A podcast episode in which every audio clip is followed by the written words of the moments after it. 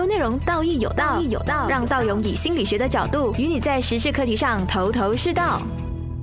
大家好，欢迎收听道有道。这次我们又请到我们上两期的嘉宾哦，就是呃我们的周老师啊，常见来欢迎常见。Hello Hello，大家好，道勇好，你们好，我是周老师。好，常见来，我们来讲一下这一个话题是有关系到你的工作的这个行业啦，就是说你身为一个啊、教育的创作者或者是创业者，你会遇到一些什么样的，就是大环境给你的一些限制，再加上一些你感觉到啊、你想要跟呃我们的听众们分享的，而且而且你呃关系到教育的里面的一些愿景，因为大家会发现到，呃，现在整个环境对于呃创业这个事情本身就不容易嘛，对不对？再加上又是教育型的创业哦，会不会是更加不容易的一件事情？你怎么看？呃嗯，OK，首先我我觉得是这样子啦，我我觉得大家先从我们的马来西亚整个大环境开始说起好了。是其实如果要讲哦，首先从马来西亚政府还有教育这里说起啊，嗯一直以来我们的国家都是提倡强化国语，提倡英语，然后并且要你掌握一些母语的教育制度。所以你看，我们政府一直以来都是推崇，呃，怎么说呢？就是学生必须掌握两语之外，也鼓励你学习自己的母语。是 OK，所以在教育上啊，其实我们的国家算是很开放的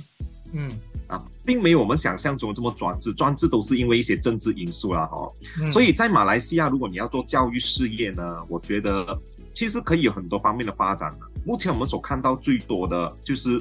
我我做我这种的，就是教育中心咯，对吗？然后还有托儿所、是幼儿园，然后你们看到各种的 talent class 精算等等很多。是所以再从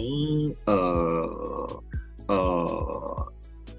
以前来看哦，比如说我们以前有国小，现在啊，现在我们有国小跟华小嘛，还有淡淡小，对吗？对其实你知不知道，以前我们还有一个以英文教学做媒介语的国民型英文小学，那时候我们叫做英小。哦，OK，不过在在一九六七年呢，你看啊，这个国语法案通过过后，英小就在七十年代，如果没有记错是中期就被改为这个国小还有华小。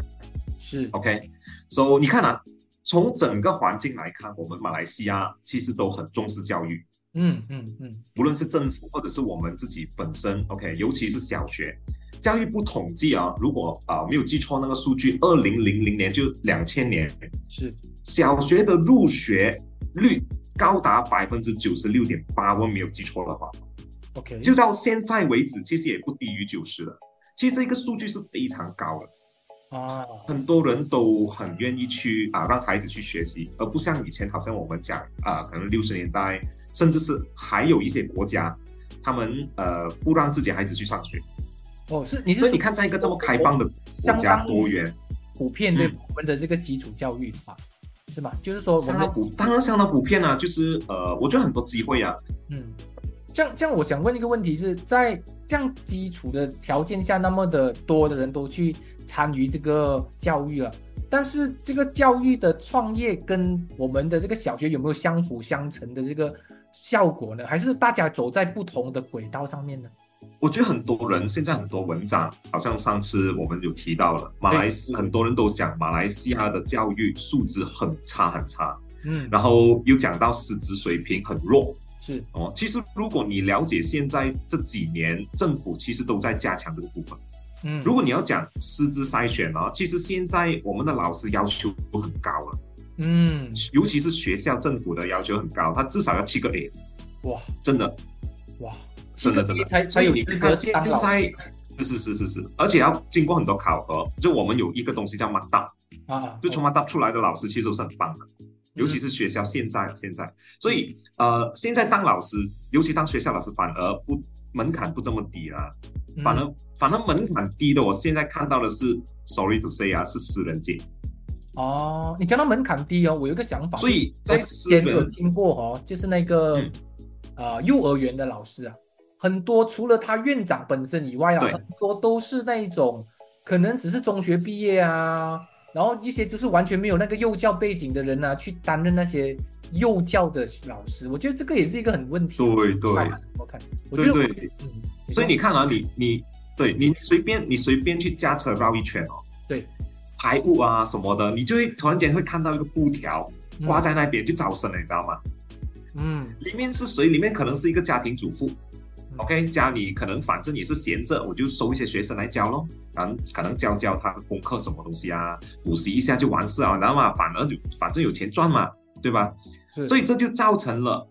我们整个大环境是谁都可以做，嗯，在私人界里面谁都可以做，所以门槛很低很低，嗯，所以你说有没有机会啊？其实很多机会，但是 OK，但是呃，我没有说我们错了哈，有些也是很用心的。当然，这么多苹果里面，肯定是有些烂的咯，哦，对吧？肯定。所以在没有太多这管控下面哦，苹果的烂苹果的比例就比较多了，所以就造成了一种间接性产生的现象，就是马来西亚师资其实很弱，不专业，老师没有文凭，好像道勇刚才讲的，嗯，哦，随便谁都可以做，老师情商不高，没有跟进教学法或者是最新的课纲等等等等。所以本来就相当有前景的领域，慢慢也变成很多人唾弃的这个领域。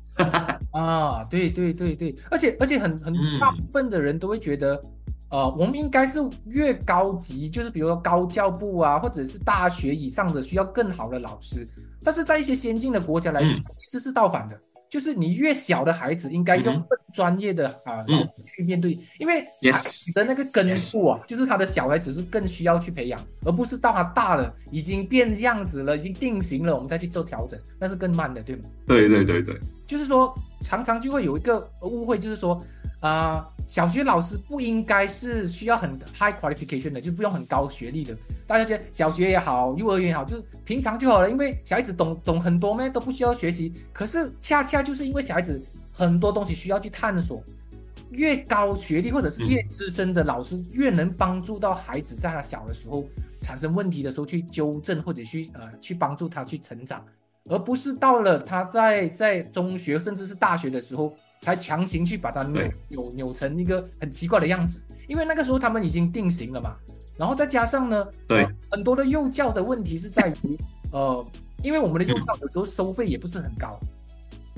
收费变成大家觉得，哎，你你只是一个 day care 啊，你只是一个呃，就是幼儿园啊，为什么你要收那么贵？这为什么你的老师要那么的专业？然后他大家就有一个很大的反他说，为什么现在的幼儿园的收费甚至是很像大学这样这样的那种？呃，收费的那个那个程度啊，比如说以前可能幼儿园是两三百块啊一个月，现在可能要七八百，甚至只接近一千块。大家不明白，小孩子需要这么优秀或者这么高规格的老师吗？我个人觉得是需要啦，因为我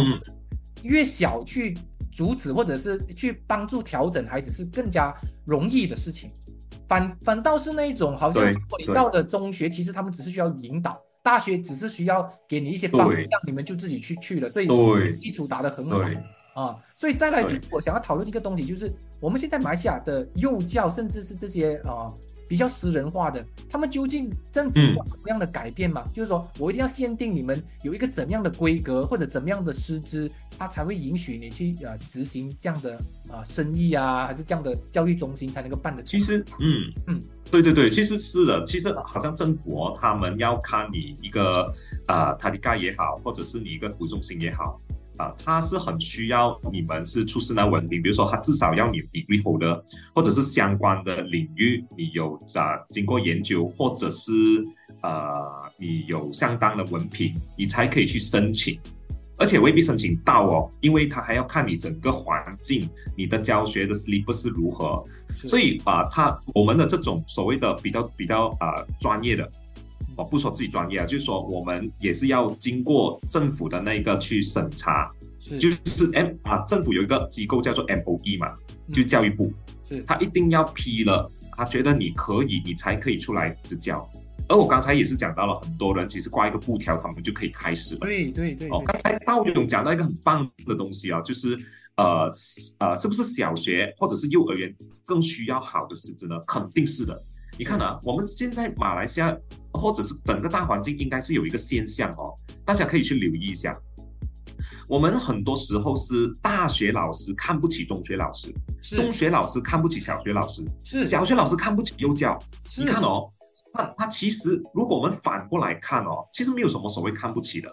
嗯，你你真正要让孩子启蒙的时间是哪里？肯定是幼儿。对，所以你幼儿老师其实就是奠定了你整个国家、整个人民孩子发展的潜力有没有打好整个基础，其实就在小学跟幼儿。所以我一直坚持做小学跟幼儿，其实就是因为我看到了这个窘境，你知道吗？比如说你，你看哦，呃呃，比如说你会看到一种现象，就是你在外面告诉人家你是做老师的，没有人会对你感兴趣的。可能亲戚对你也不闻不问，而觉得你没有出息，你懂吗？是是，而尤其是男生，尤其是男生更加会被这个社会遗弃。是，所以真的不要问我为什么，这十个有八个有这样的经验。我们现在社会推崇什么？推崇就是找到钱的就是好职业。对，所以根本就不成正比。你看啊，大学老师哇，薪资这么高，当然那他们要专业，对吗？他们也要读很多。可是反而 幼教老师就小的少的太可怜，了嘛？对对对，哦，所以而且大家都会觉得教师这个职业薪水也没有很高，而且在马来西亚的白领阶级里面，如果你去看哦，啊，马来西亚在马来西亚白领阶级里面的排名是很低的，嗯，第一名、第二名不用说了，就肯定是 finance 跟 account 啊这种，然后 education 这个行业几乎是垫底，嗯，所以整个大环境都在忽视它。其实哦，你说新一代是也是有谁要踏进这个领域，所以你看我们的窘境就在这里。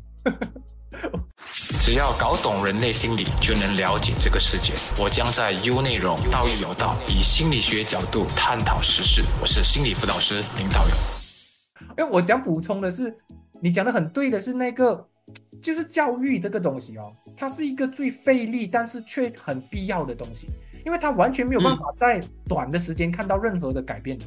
就是很多人说，哎，我费了那么多钱，我去培养一个孩子。可是他未来能不能做到事情，可能不是他二十岁可以做到哦，可能他四十岁，可能他五十岁，可能他八十岁才做到。但是教育的这个本质就是，对对对对，就是有一点我们讲开窍嘛，对对，那个开窍跟那个，我们需要更多的人去投入在呃幼儿，大家有没有发现到幼儿园啊、幼教啊，大部分都是女生老师。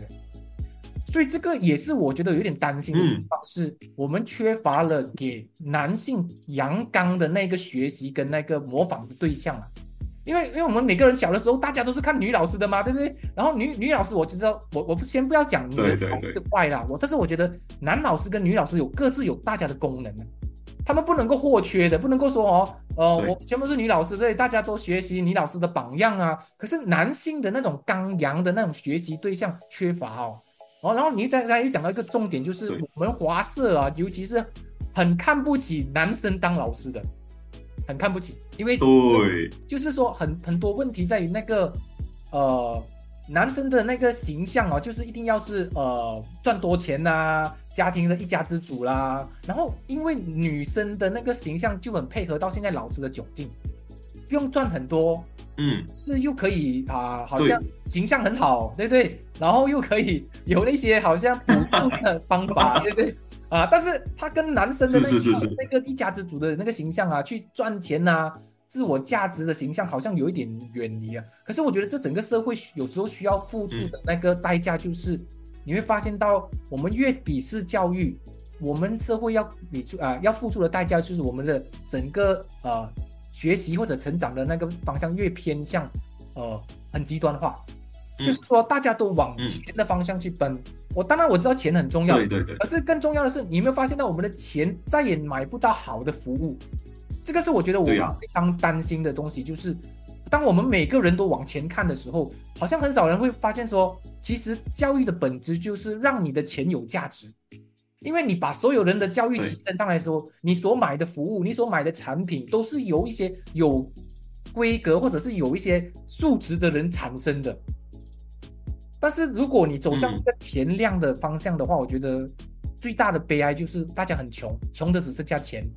就是我就像我有很多，我买不到一个好的服务，比如说我要找一个好的老师，我找不到啊。我有很多钱，可是我觉得这种是一种悲哀。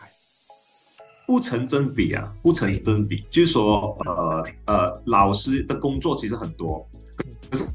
那他得到的东西或者是他的社会地位其实是非常低，而可是反观，呃，可能在台湾，台湾，呃，他们对老师的那一个啊尊敬度其实是很高的，嗯，哦，只是我你看，反观我们马来西亚，尤其刚才道女士讲的很对哦，就是话，尤其是我们我们男生。其实男生除了钱以外，除了那个社会地位以外，当老师不是很那一个哦。其实也有很多限制，就是从环境给他的，比如说啊，家长会很怕男老师会不会什么图谋不轨啊，开始很多想象力出来，懂吗？就是尤其是幼幼教啊，你你因为你要帮他们洗澡之类的嘛，嗯嗯嗯，所以当他真的是拉拉个，比如说好像拉小孩子拉屎了，你要不要帮他清洗？是你要帮他清洗啊。是，但是如果她是女一个小女生，刚好只有男老师在，嗯，跳跳了，真的，她她她没有办法做任何的事情。你碰她吗？你啊你就投诉来了。你不碰吗？他就讲你没有没有做好老师的本分。所以谁要去做呢？谁要去做？好是，那说到这个大环境哦，我们除了看看法上的问题，现在还有当然还有其他因素了。嗯啊，比如说呃，社会的看法，呃，教呃，现代人，尤其现代人对那个教师的要求过高嗯，也是一个常常正在发生的事情，动不动就说老师不会教，动不动就投诉什么的，然后导致老师群体这个士气很差很差很低啊，嗯嗯所以也是刚刚呃，好像昨天是吗？啊、道勇有给我看了一个数据，就是很多老师正在申请提早退休啊。是 还有你看啊，现在青少年写志愿的时候啊，都不写当老师了。新一代根本就对这个领域避而远之，因为他们曾经就是看过他们的老师怎么样被父母摧残的，你还敢当吗？所以，所以你看啊，心血不够哦，这个心血不够啊，心血我讲的啊，life blood 啊，就是无论学校还是私人界，我们死人其实也是很难请。是嗯，然后老龄化也是很严重啊，然后影响教育质量啊，因为教育局它改的政策，就一辈的老师可能改不过来也是有的。明白。所以如果你要列出问题，真的很多很多问题，很多问题。真是。好，我们我们我们把问题我们放一边，我们现在讲一讲，其实我们现在可以做的东西是什么？因为我自己我觉得我算是一半吧，我觉得你讲我是教育嘛，我觉得我是教育，可是我的教育偏向比较 成人教育吧，就就是你长大了，你感觉有问题。教育啊？也是教育啦。只只是我更加嗯注重的是，有时候作为一个呃，如果一个马，就是我们马来西亚现在的现状，就是如果我们要往前推的话，教育这个嗯。这个方向啊，如果你没有做一个十几二十年啊，你看不到效果的，因为那一代人就是这样子培养起来的嘛。而且种树啊，就像教育哦，今天你要有果实，你要让它有成长，你一定要辛苦一个十年二十年。而而最大的嗯马来西亚的问题就是大家一直在改，就是这个政策啊，政府啊，今天我觉得他所有的初衷都是好，可是他的问题就是他没有时间把它好像 grounded 啊，就是让它实践下来，让它整个可以抓在地面上面，慢慢的让它成长。因为你任何的方向，它的好处一定是需要一个十年二十年才看到的嘛。他不能说哦，我现在我现在是政府也是有问题是，呃，我只是执政四年五年，我只是想要短期看到效果，我没有看到说我十年过后我的效果会怎样，所以大家都很很努力的去做一些很短视的东西，但是那些长远的东西大家都不去想，因为为什么？呢？因为最后成果未必是我来收成的，哦，所以做对的事反而是变成很少，大家都去做一些快的事情，啊，快速的看到利益啊，哦，有时候是啊去做一些呃短短期的，比如说我学了这个我会得到什么，我学了这个就就好像我嗯。之前有在演讲的时候是说过，呃，父母会讲的这个东西可以可以赚到吃嘛，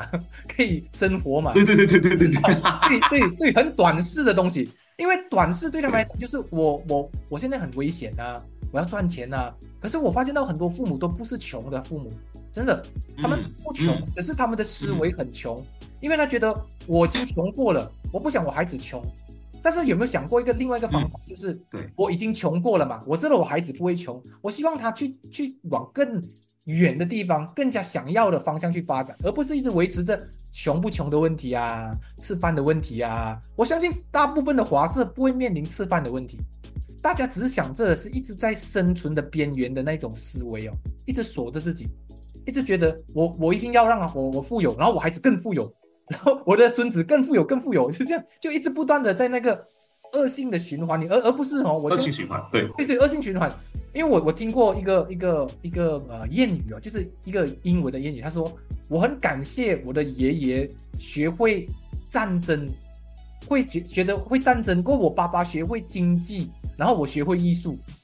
你看到这三代人吗？就是我们不是说我我爷爷会战争，我爸爸学会战争，我继续战争，不是，是因为我的爷爷的那一代处理的战争的问题，然后我的爸爸去解决了经济的问题，而我去追求的是艺术，是更加高的追求，而不是说我爸是是啊亿万富翁，我的我就要是亿万富翁，然后我孩子也是亿万富翁，我觉得这个就是一个很很不能够跟我们现代的那种极端思维一直有碰撞的，不断的碰撞。一边说我要很努力，嗯，然后一边往前看，哦，往那个金钱那边看，哦，这个这个就是一边在在在变成你看哦，甚至呃，我我需要跟大家知道的是，不只是教育界，有时候甚至是在医学里面呢，你看到医生哦，都是很像一个做一个销售员这样子的，他不断的不再关心你真的是需要这个医疗，而是他只是要关心这个月的那个业绩达不达标，所以这个对对。你大概想一想，医生变成业绩，你当你大家都想孩子去往前看的时候，往金钱看哦，你你要小心，你老的时候你遇到的医生也是往前看的，也是往金钱看的，所以这个是社会需要付出的一个代价。就是今天我们从教育从幼教来看，看到的是一个未来的愿景，就是你所有的专业都是往前，没有人再去关心你的身体，你的需要。而是关心你有没有钱去付费，然后你今天一进来，我不管了，我把你全身都都都检查一遍，先把那个钱该花的先花花花花，然后然后你会发现到整个社会的那个根基不好，就是大家都是往利益去看，而不是失去了一些专业，失去了一些大家应该保有的一些操守啊。这个我是觉得，嗯，可能需要去讨论的地方。嗯嗯，我我觉得是啦，其实很多老师不是不愿意。投身教育，懂吗？是，其实针对各种情况哦，其实还还包括刚才啊，当我讲的啊，国家教育的改革，嗯，好，可能它不长远。等一下又改了另外一个政党，又改，对吗？所以搞得各各方前后矛盾，然后招司令改，搞得心力交瘁，然后怎么样做好教育？嗯，所以这是我们看到教育的困境啊。不过不过我们讲回来啊，刚才如果我们不往前看，我们只往愿景看的话，是哦，愿景看的话，嗯。其实就如我刚才刚才开头所讲的哦，我们整个环境、整个人文国家对教育其实很开放，嗯，所以也没有我们讲那么死了哦。所以就所以，如果把这个专业用在这个地方，配合国家的发展教育，OK，然后在整个社会蓄力，嗯，这个力量去推动教育，一定会好起来。我觉得它是一个整个环境、整个啊人民思想上的一个汇聚。你才可以把整个教育做好。嗯，搜索优内容，声闻天下事，优内容你的资讯充电站。哦，比如说好像啊，教育创业者，我们所有这么多不同的门派也好，你说不同的呃 center 也好，我们应该汇聚起来，然后把各方面的专业汇聚在一起，然后形成一个教育的网络。嗯，然后向整个社会推动我们的愿景。然后互相取暖嘛，这样子我们我相信会得到更大的利益，并且可以推动的很好。嗯，可是现在我们所看到就是各做各，然后还要互踩对方，他不好的啦，过来我这里啦。这这个这个让教育这片本来就已经很贫瘠的这个土地更加贫瘠，我们种不到树啊。我们讲十年树木百年树人，我们现在不要走种种人了，我们种树了都不到。如果我们私人教育可以汇聚起来，再与学校或者是政府结合，嗯，做更多的连接，哦，这个而这个连接其实可以被更多人认同的，是。家长和孩子都可以看到我们有有这个呃更大的利益，或者是互相理解或支持，那么下一代自然就会在一个很丰富的教育环境下生长，那人才不就出来了吗？对吗？人才就保出来了。是，所以我讲一讲我我自己本身啊，对我打一打广告，缤纷。嗯，所以我们缤纷一直秉持着做好教育啊，就是让各方不同颜色的这个人才，甚至是这个机构哦，其他机构，嗯啊，加入我们，然后发展每一个孩子心目中的这个颜色还有光，然后我们也让缤纷的老师也能在这个地方找到自己的光芒。其实这就是我们的心愿。嗯。哦，所以缤纷这口号，我们缤纷有个口号啦，就培啊呃叫缤纷色彩培育英才嘛，这也是我们的愿景嘛。是，所以我真心希望各方教育的人士啊，不要自己各做各哦，我们也要想办法一加一大于二哦，我们携手把整个马来西亚的教育做好，提升起来。嗯，啊，然后讲到这一个，我我觉得我我在辅导这边，我也是有一点，也是一样的困境了。我觉得也是各各做各的，不用紧，还是互相的残残杀，就是要踩你，哎呀，真的是对对对对，我觉得这个很累啊，累到就是呃，我发现到真正攻击我们最厉害的，其实不是啊、其他行业，就是同行，就是同行、威胁我们对。攻击我们的就是同行，那同行如敌国哦。在在我工作的这个辅导业里面啊，十几年啊，我真的是很很很有那种那种冷暖自知啊，就是感感觉到哇，真的支持你的是那个不是你的同行的人都支持你，然后那些你的同行你都会感觉到大家都在排挤，大家都在争着那个呃龙头啊，那个权势啊，就是嗯权势的那个权利，去把那个所谓的嗯。谁是对的，谁是错的去一直做，而且很少的人会真的会静下心去看看一下对方在做什么，大家只要抓到一个点，就会无限的放大。然后把那个东西一直在在揪着那个点子，不断的在那边宣传啊，不断的去把那东西去扭曲啊，我觉得是这样子。如果你作为一个啊、教育者也好，还是辅导这种半教育式的东西，做医疗，如果你今天你在这个行业里面你要展开哦，我觉得这个网是需要是一个联系的网，就刚才你讲的一个联系对对它应该是一套系统，就说比如说今天啊，比如说周老师的那个缤纷教育嘛，对不对？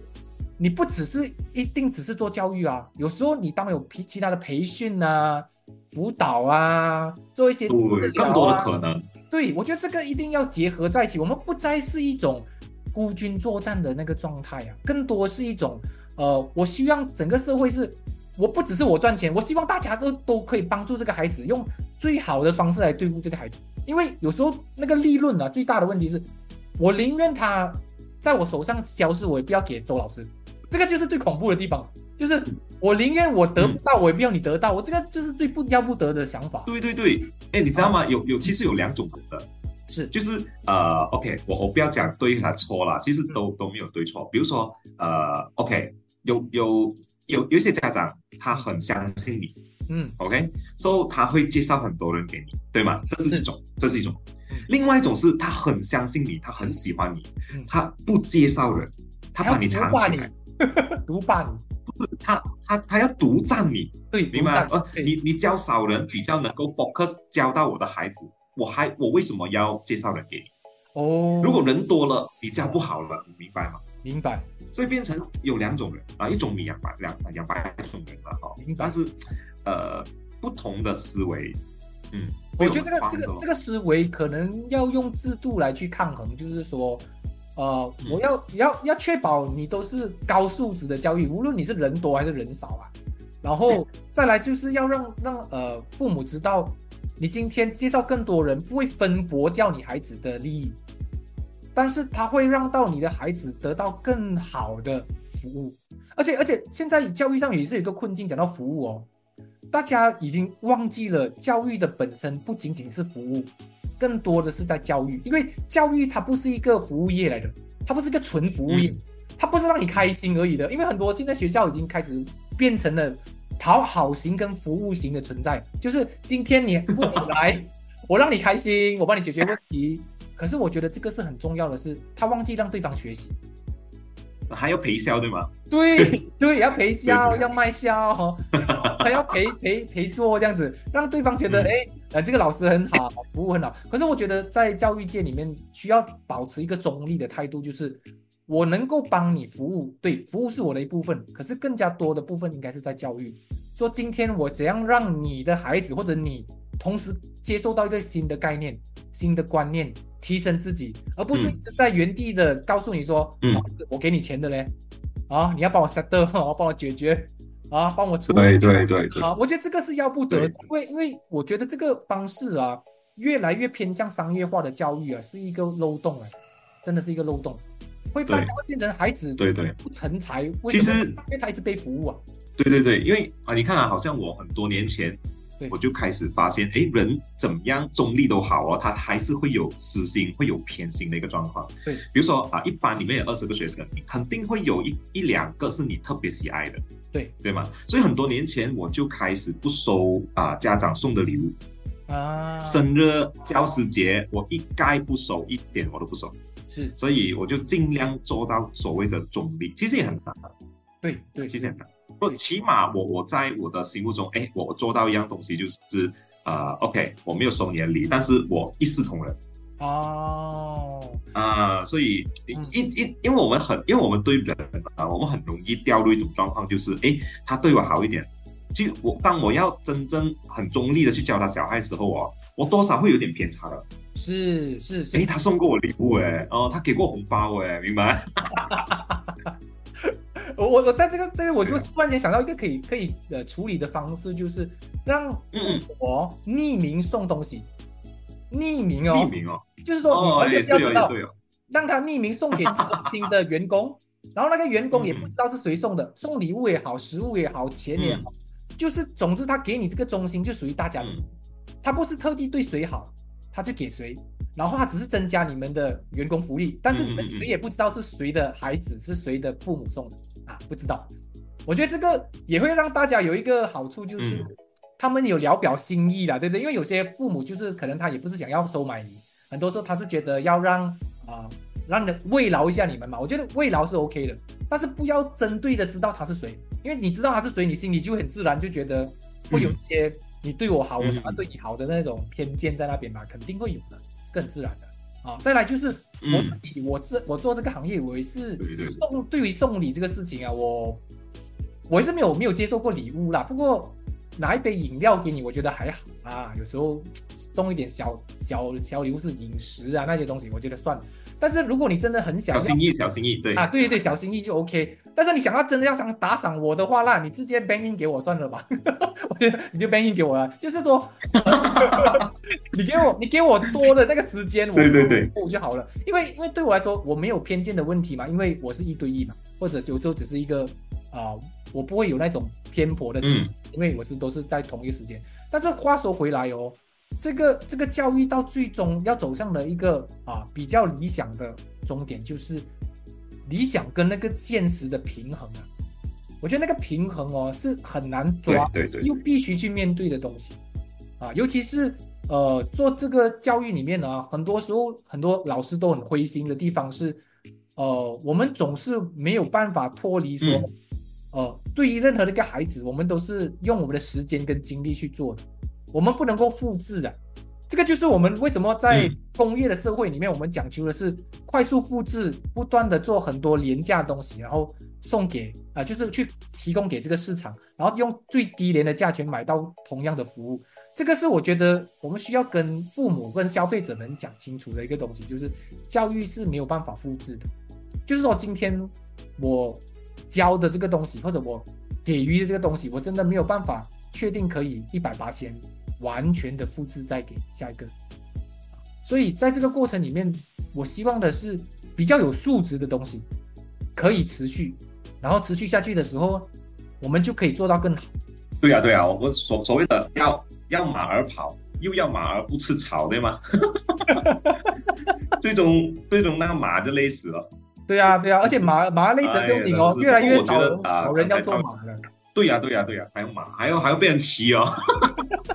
来，我们在在总结这部分，我们让周老师来做一个小总结吧。哦，在结束之前，我我 OK 好，谢谢道勇哈。我我觉得呃，整个整个教育制度，或者是我们要把啊刚才道勇说的，把人生还有整个教育做一个平衡，其实是需要借力的。它其实不是教师单独的一个工作，它是整个社会的工作来的。所以大家齐心协力咯，不不要呃把所有东西都是推给一方去做，这样子是做不好的。嗯嗯，好，明白。好，在这次一期我们特别谢谢啊常见，有机会的时候我们再邀请常见讲讲我们的教育的这些辛酸跟一些愿景哦。谢谢常见，谢谢大家，谢谢大家。教育，哎呀，永远讲不完。是。更多资讯可浏览面子书专业心理自信文字之旅，听心理辅导师林道勇与你道义有道。